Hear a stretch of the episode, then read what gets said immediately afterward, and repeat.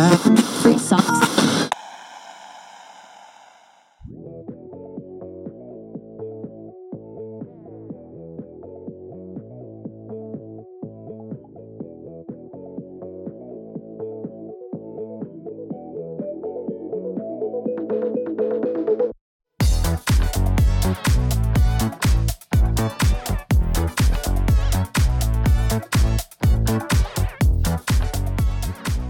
Bom dia, boa tarde, boa noite. Está no ar mais um The Premier Show. Hoje, de volta com o nosso Pocket Premier. Isso mesmo. Vamos fazer aqui um pós-jogo de Liverpool e Chelsea pela terceira rodada da Premier League 21-22. Para me ajudar a falar um pouquinho sobre o jogo, Guilherme Tourinho. E aí, Guilherme? E aí, Caio, tudo bom? Ó, falar aqui para vocês que acho que qualquer torcedor do Liverpool que participar de um pós-jogo desse tem que ter muito carinho por você, pelo podcast e pelos ouvintes, porque o sentimento é. Eu acho que o torcedor do Liverpool não quer falar de Liverpool pelas próximas duas horas, apesar que o time jogou bem, mas, tipo, vamos esquecer um pouco, tá? Vamos respirar primeiro, porque o jogo, já dando spoiler do que eu tô achando, mas prazer estar de volta. Como eu mesmo cavei minha vaga no time, aquele podcast comentando sobre o que eu esperava da temporada do Liverpool. Falar do Liverpool pode me chamar, que estarei sempre presente. É isso aí, Guilherme. É... Então, como o Guilherme já adiantou, a gente teve hoje Liverpool e Chelsea em Anfield. Um jogo que trouxe um misto de emoções para ambas torcidas. E a gente vai comentar um pouco sobre esse jogo. É, a começar pelo placar, né? Já vamos falar, o jogo terminou em 1 a 1 e um jogo que uma montanha russa de emoções. É, primeiro, é de se destacar como é diferente a equipe do Liverpool em Anfield, com a torcida empurrando. A gente já tinha visto isso na rodada passada, mas a gente chegou até a comentar no episódio do The Premier Show, que saiu no começo da semana. Mas esse é o primeiro clássico, né? Com a volta da torcida. E é muito legal ver a torcida empurrando o time. E um jogo em que claramente o Chelsea respeita o Liverpool, principalmente ali no começo do jogo. É, fica claro que se identifica essa força do Liverpool agora com todas as suas peças, com seu zagueiro é, principal de volta, o seu líder da defesa, com seus meio-campistas, laterais e as peças de ataque todas é, nos seus devidos lugares. O time do Chelsea aparentou respeitar bastante o Liverpool no começo da partida. É, o time do Chelsea costuma pressionar alto a maioria das equipes, mas percebeu que seria em vão nesse jogo, porque não em vão, mas é perigoso você pressionar muito alto uma equipe que tem Salah e Mané prontos para explorar sua, os espaços atrás da sua, da sua defesa e tem é, defensores tão bons em esticar essa bola, forçar um jogo um pouco mais vertical, como Van Dijk, Arnold, o próprio Matip. Então, o Chelsea respeita o Liverpool no começo da partida, respeita bastante. Mas a equipe do Chelsea tem muita qualidade também. É, e acaba conseguindo conseguindo se desvencilhar da pressão que o Liverpool impunha, a pressão um pouco mais alta, porque tem três defensores e dois meio-campistas que são muito bons construindo. É óbvio que ali no começo do jogo tiveram algumas bolas em que o Chelsea ainda sofreu um pouco, porque tem a questão da torcida, e o Liverpool é muito bom em se impor nesses primeiros 15 minutos e, e, e conseguir impor um, um, ritmo diferente, mas com o passar do jogo, o Chelsea foi aos poucos conseguindo é, ter mais naturalidade na hora de, de construir as jogadas. E acaba abrindo o placar ainda no primeiro tempo, um gol de cabeça do Havertz num escanteio. E é a partir daí que eu acho que seria interessante o Guilherme começar a comentar. Porque a partir desse momento em que o Chelsea faz 1 a 0 é, num, lance de bola parada, que talvez seja a, a forma mais. Não diria que é a, a, mais simples, porque o Chelsea tem Mason Mount, tem Lukaku, tem vários jogadores de qualidade no ataque, mas foi um, um cartão para sair da prisão, né? Para o Chelsea, porque a partir daquele momento poderiam se fechar em linhas e dificultar bastante a vida do Liverpool, porque agora sim é, precisaria buscar o placar contra um bloco mais fechado, não poderia é, se valer tanto de um Chelsea ainda precisando marcar gols. Então, Guilherme, a partir desse momento em que o Liverpool precisa buscar o placar, como que você vê essa partida? Como que foi a sua impressão em relação ao Liverpool, ali construindo? É, como que você viu a, a estreia do Harvey Elliott num jogo maior? Porque ele começou como titular no último jogo, mas essa partida já é um, um primeiro clássico de Harvey Elliott como titular. O que, que você tem para falar para gente? Então, para falar do, do Elliot, eu confesso que eu gosto muito do Elliot. Eu fiquei surpreso, porque é um jogo grande, né? Como você tá falando, primeiro derby, assim, ainda mais Liverpool e tudo. Não que o Elliot não mereça, só que eu não lembro agora qual foi o último jogador. Eu acho que foi o Arnold contra o United. A torcida pode até comentar, ah, o Kurt Jones, né? O jogador jovem, assim, que apareceu cedo assim no Liverpool como, como, titular. Só que o Kurt Jones tem 19 para 20 anos, só que é um jogador que a torcida já espera as coisas que ele vai fazer, sabe? É um jogador que todo mundo já tem uma noção. Ele não parece que tem 19, 20 anos, ele parece um cara muito mais maduro pela idade dele, até porque ele treinou com. treina com o elenco principal, então meio que já tá acostumado a isso. E o Elliot não, né? O Elliot veio de empréstimo, não vou lembrar qual foi o time agora que o Elliot estava emprestado, mas ele vem de empréstimo, então aquela expectativa, né? É um cara muito jovem que surgiu lá no Furra, e já, lá no Furra mesmo todo mundo já começava a comentar, né? Que é uma, uma estrela. E para mim, a formação, na verdade, do Liverpool foi, foi bem acertada em partes, porque o Firmino, eu também iria com o Firmino titular, porque, como você falou, das linhas do Chelsea, tinha que ter alguém ali para quebrar essas linhas, e era o Firmino. O Elliot caindo muito pela direita, aí que para mim é um, um, porém, porque o Henderson costuma jogar na direita e pela esquerda sentir um pouco perdido, tanto que a partir que toma o gol, né, que é respondendo a pergunta, a primeira pergunta, a partir que o Liverpool toma o gol, aí que eu sinto o time perdido, o meio campo perdido, né? Porque o Liverpool realmente estava muito bem. Tá? Os 15 primeiros minutos estavam bem. Não é que depois o Liverpool caiu muito o nível. Não, o Liverpool até continuou atacando. Só que aí deu a sensação que o Liverpool estava desesperado. Que foi uma sensação que acontece no, no, final do segundo tempo, que é do final do jogo. Que o Liverpool estava desesperado, estava meio afobado, estava meio cansado porque o Henderson pela esquerda não estava dando certo. O Elliot, ele realmente estava bem. Claro que, né, tem muito a melhor ainda, ele tem só 18 anos, mas assim, para a idade dele, ele estava muito bem, estava chamando o jogo.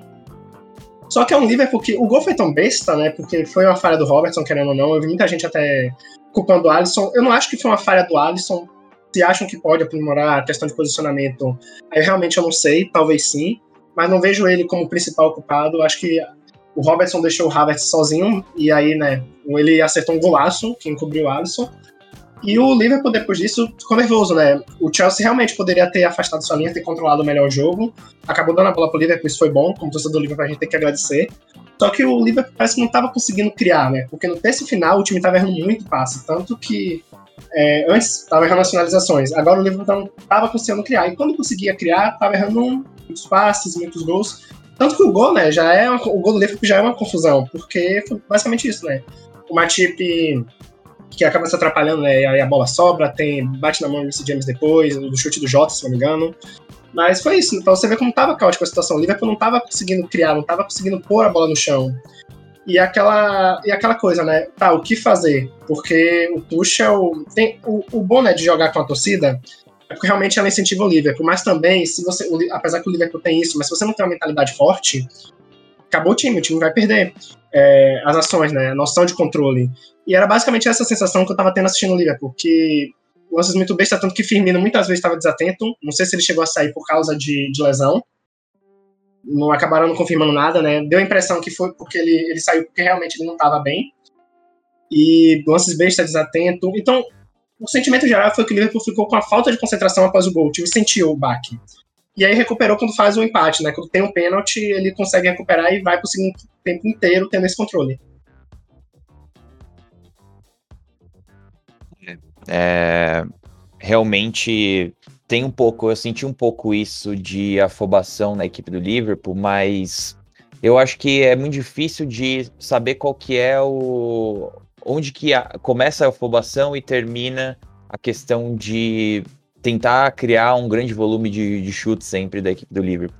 Porque ainda no primeiro tempo eu acho que mais afobação, mas como você falou ali mais para o final, já nos acréscimos tem esse, essa confusão dentro da área e uma bola que acaba sobrando na segunda trave para o Matip, o Matip não consegue colocar para dentro, a bola sobe muito, o Marcos Alonso é, sobe de cabeça e acaba tirando uma bola que estava na segurança do Mendy.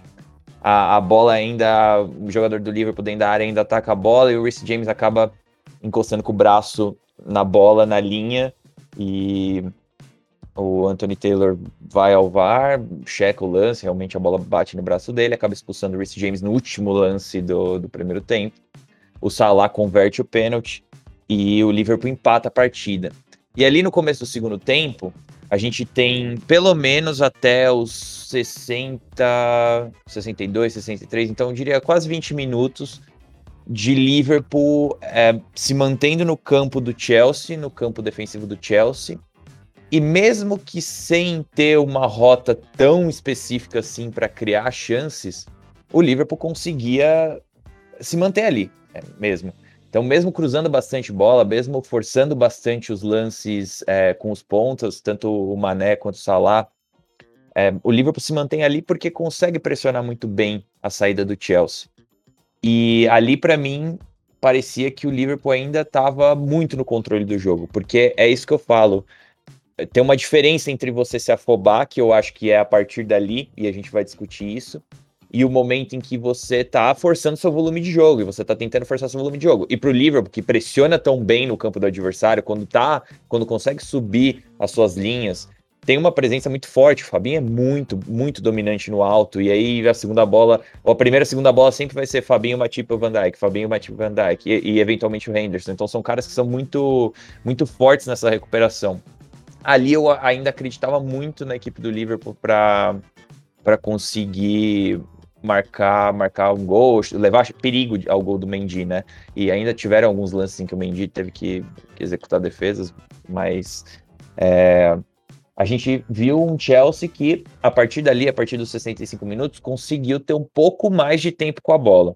E daí, se isso é uma questão de o Chelsea ter conseguido também se colo colocar a cabeça no lugar, entender que eles precisavam é, cadenciar um pouco mais o jogo, e eles têm muita qualidade para fazer isso. Ou se foi uma questão do Liverpool cansar também, é uma. É, é, é sabe? A gente teria que entender isso. E na verdade, essa é o que eu quero saber de você, porque a partir desse momento, para mim, aí sim o Liverpool começa a perder o, o, controle do jogo. E perder o controle do jogo, não que o Chelsea tenha muita posse de bola a partir dali, mas ali parece que o Liverpool ele acelerava um pouco demais as jogadas e casa um pouco com o que você falou de a torcida em casa, o Liverpool quer chegar muito rápido a, a, a chances, né, a criação de chances. Então ali o Liverpool acelera um pouco demais e, e acaba perdendo o controle do jogo. Você acha que isso também porque o time do Liverpool cansou, que ainda é começo de temporada e os caras não conseguem manter esse ritmo por tanto tempo em sequência? Total, porque, por exemplo, se pegar o Henderson, até porque o Henderson não teve uma pré-temporada completa. Mas o Henderson não é um cara para sair nos 70 minutos cansado, como foi que aconteceu. É porque é, é, difícil lembrar que estamos na terceira rodada da Premier League, né? Então, é, realmente é início de temporada. E tem outro porém que eu acabei nem comentando, mas é mérito total do Chelsea também, que o Chelsea se defendeu muito bem. O Rudiger jogou muito pra cima do Salah. É, o Kanté estava jogando muito bem no primeiro tempo. O Kovacic e o Thiago Silva também entraram muito bem. Então foi um time que soube se defender. E assim, atacar cansa, né? Claro que defender realmente cansa mais. Só que atacar, achar espaço como o Liverpool estava tentando, cansa. Até quando é, chega ali na metade dos 70 mesmo, e o Thiago entra realmente, precisava entrar o Thiago para ter aquele controle mais do jogo, porque tava um kamikaze, né? É o Liverpool atacando, o Chelsea tentando contra-atacar, até que Matip e Van Dijk, Van Dijk a gente estava muito em cima, né? O time estava bem, estava conseguindo tomar as bolas, mas era muito perigoso, era arriscado. Então realmente precisava do Thiago para ter aquele controle. Só que aquela, aquela sensação que eu, que eu tô, tô sentindo desde a temporada passada, que um amigo meu até comentou, né? Que dá a sensação para torcida do Liverpool que a gente perdeu esse poder que é daquela bola aérea, aqueles cruzamentos, né? Porque basicamente os jogos do Liverpool estão se resumindo a isso, sendo que, por exemplo, teve um lance que o Van Dijk ele finalizou de longe, né? Tinha espaço, ele finalizou, o Mendy defendeu. Nesses lances típicos era lance para Ox Chamberlain, sabe? É, é, eu fico com essa sensação também, pô, daria para ter Chamberlain, precisava arriscar mais longe. O Liverpool que é característica do time realmente muito pelas laterais, até porque tem Robertson e Arnold que são ótimos nos cruzamentos, então tem que apostar nisso realmente. Só que parece que o Liverpool estava somente com um repertório justamente estava dando errado, porque Thiago Silva, Rudiger, Christensen, ou seja, é um time que na bola aérea realmente se garante muito bem o Chelsea. Então, praticamente estava forçando, e quando eu achava o Salah, o Salah não estava encontrando também. O Mané que estava bem no jogo, mas aí cansou também e começou a ter algo que eu acho típico dele, que é aquelas tomadas de decisões equivocadas, que muitas vezes ele acerta, mas nas outras vezes erra lances simples, que é o, é o resumo do Liverpool no geral nesse fim de partida. Errando muito passe simples, errando é, é, jogadas, combinações simples, que poderiam resultar no gol. Poderia também não resultar, né? A gente não sabe. Só que aquela sensação de que o Liverpool, ele tinha chance, tinha um controle, cansou, o que é natural, pela exigência do jogo, pelo adversário. Só que não é um, é um cansaço normal por início de temporada, só que conhecendo o Liverpool, a gente sabe que poderia ter sido diferente. Poderia ter saído com esses três pontos, e por isso é frustrante. E aí a gente também tem que entender que é mérito do adversário, né? Não é só o erro do Liverpool, não é, não é como se o Liverpool jogasse sozinho, não. O Chelsea realmente teve muitos méritos e, e mereceu tanto que comemoraram esse um ponto se abraçando, parecendo que realmente tinham triunfado, conseguido três pontos. Mereceram, não tem muito o que dizer. É, e as circunstâncias, elas importam muito, né? Na verdade, a gente está pensando aqui pelo fator do Chelsea ter jogado com um a menos, mas na verdade o Chelsea é um dos postulantes ao título e o Liverpool também. Então é, acaba acaba que para o Chelsea faz muito sentido comemorar, ainda mais pela forma como que como aconteceu essa partida. Para o Liverpool é óbvio que o gosto mais recente é o amargo, mas empatou com o Chelsea, que novamente é um postulante ao título. E eu acho que é, o Liverpool ainda tem algumas respostas que vai achar no meio da temporada, porque o Jota, TJ e T Firmino juntos ali na temporada passada teve uma boa parte da temporada que o Jota passou machucado e, e então agora se eles se mantiverem um pouco mais saudáveis, a gente pode acabar vendo outras alternativas do time do Klopp, o Elliot novamente que pode acabar trazendo um, fator novo ali no meio campo, ainda mais depois da saída do Rinaldo. Para o Liverpool, eu acho que é isso.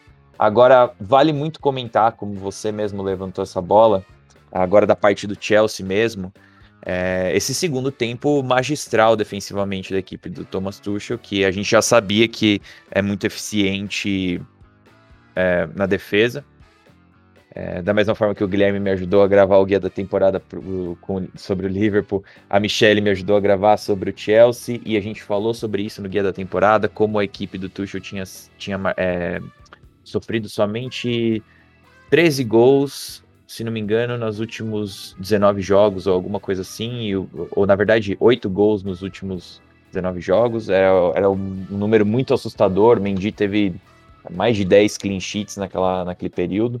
E hoje não conseguiram manter o clean sheet, mas ali no segundo tempo, é, quando o Chelsea volta com um a menos já, porque a expulsão do Rhys James foi no final do primeiro tempo, acaba tirando o Havertz, colocando o Thiago Silva para compor a, a linha de cinco, então empurraram as peliquetas para a ala e ficaram com os outros três zagueiros centralizados.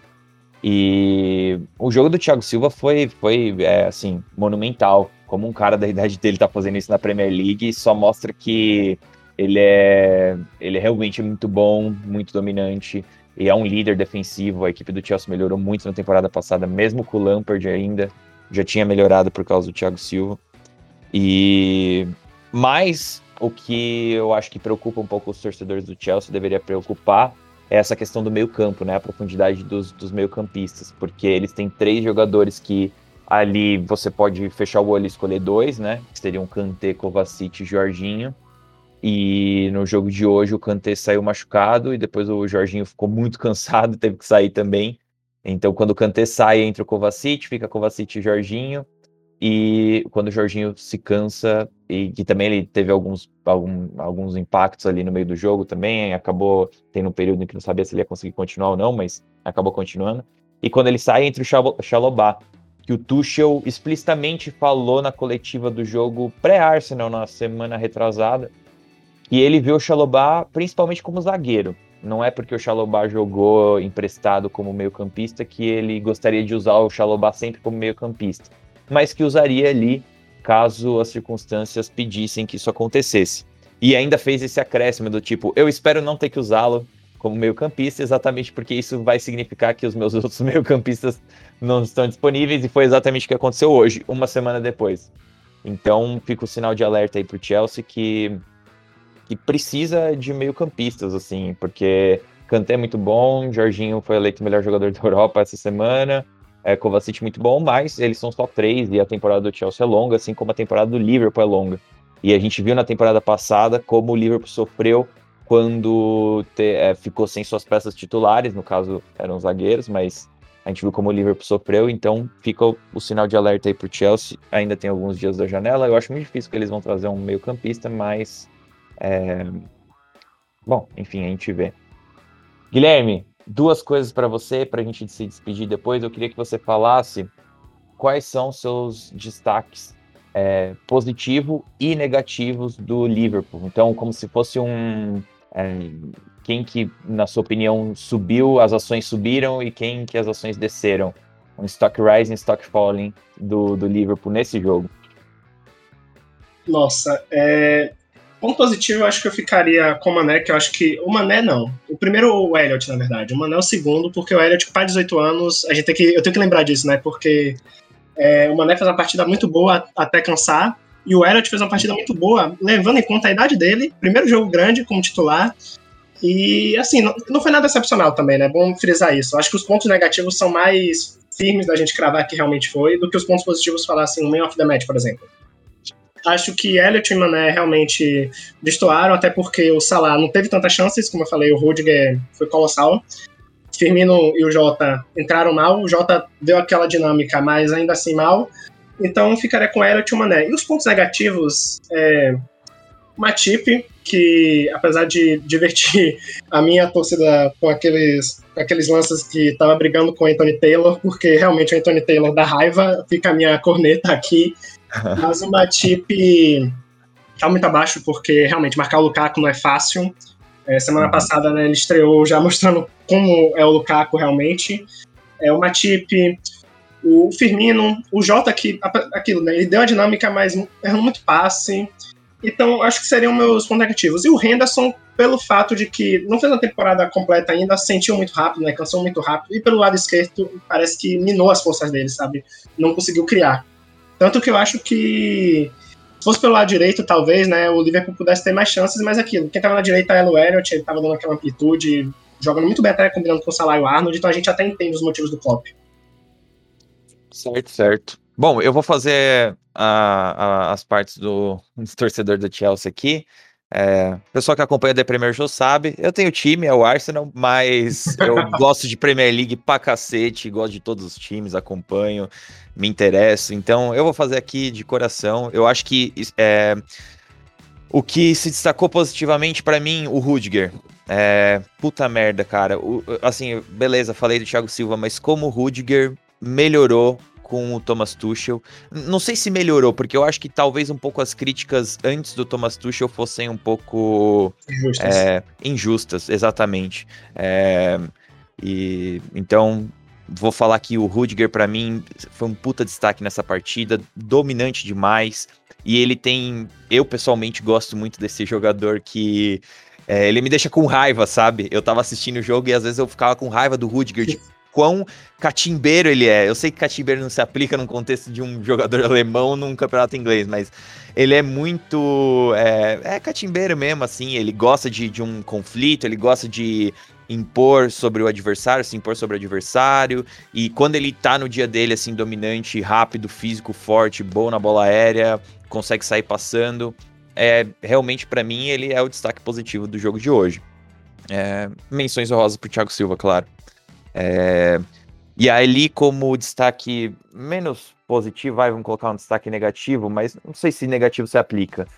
É, vai ser o, Marcos Alonso, não tem jeito, porque ao mesmo tempo que ele agrega muito ofensivamente sempre, é, ele é um cara que defensivamente e na hora de construir é bem, bem X, assim. Ele toma algumas decisões que não concordo tanto e que eu acho que ele, se, ele sim se afoba bastante na hora. E, e, hoje ainda teve vários, várias decisões, vários momentos em que ele vai pro combate com o adversário do Liverpool e ele acaba dando certo para ele. Mas mesmo assim é um negócio tão é, incompreensível para mim que ele aborde as jogadas defensivas daquela forma, assim, às vezes se jogando muito. É, com excesso de força, e ele já complicou o Chelsea diversas vezes por causa disso, e acabou complicando no lance em que o Chelsea tem um jogador expulso, porque aquela bola é do Mendy, A gente não sabe se houve comunicação, né? Quem joga futebol sabe, o goleiro ali fala keeper. Eu não sei se o Mendy falou isso, gritou keeper ou não, mas é.